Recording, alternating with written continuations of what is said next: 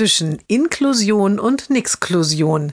Jeden Montag eine neue Geschichte im Blog von Kirsten mal zwei. Heute der Junge ist schon ziemlich selbstständig. Vor allem geht er gerne alleine einkaufen, jetzt eben mit Mund-Nasenschutz.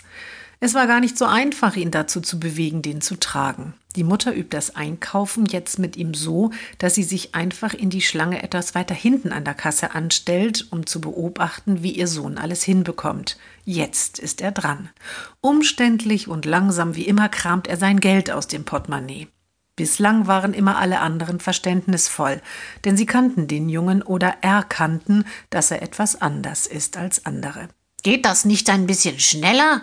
Schimpft nun eine Dame hinter ihm. Und auch die Kassiererin sieht schon ungeduldig aus. Der Junge dreht sich um und redet wild auf die Dame ein.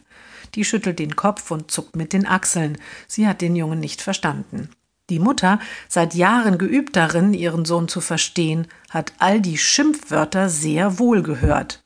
Na ja, denkt sie, da hat der Mundschutz doch nicht nur Nachteile.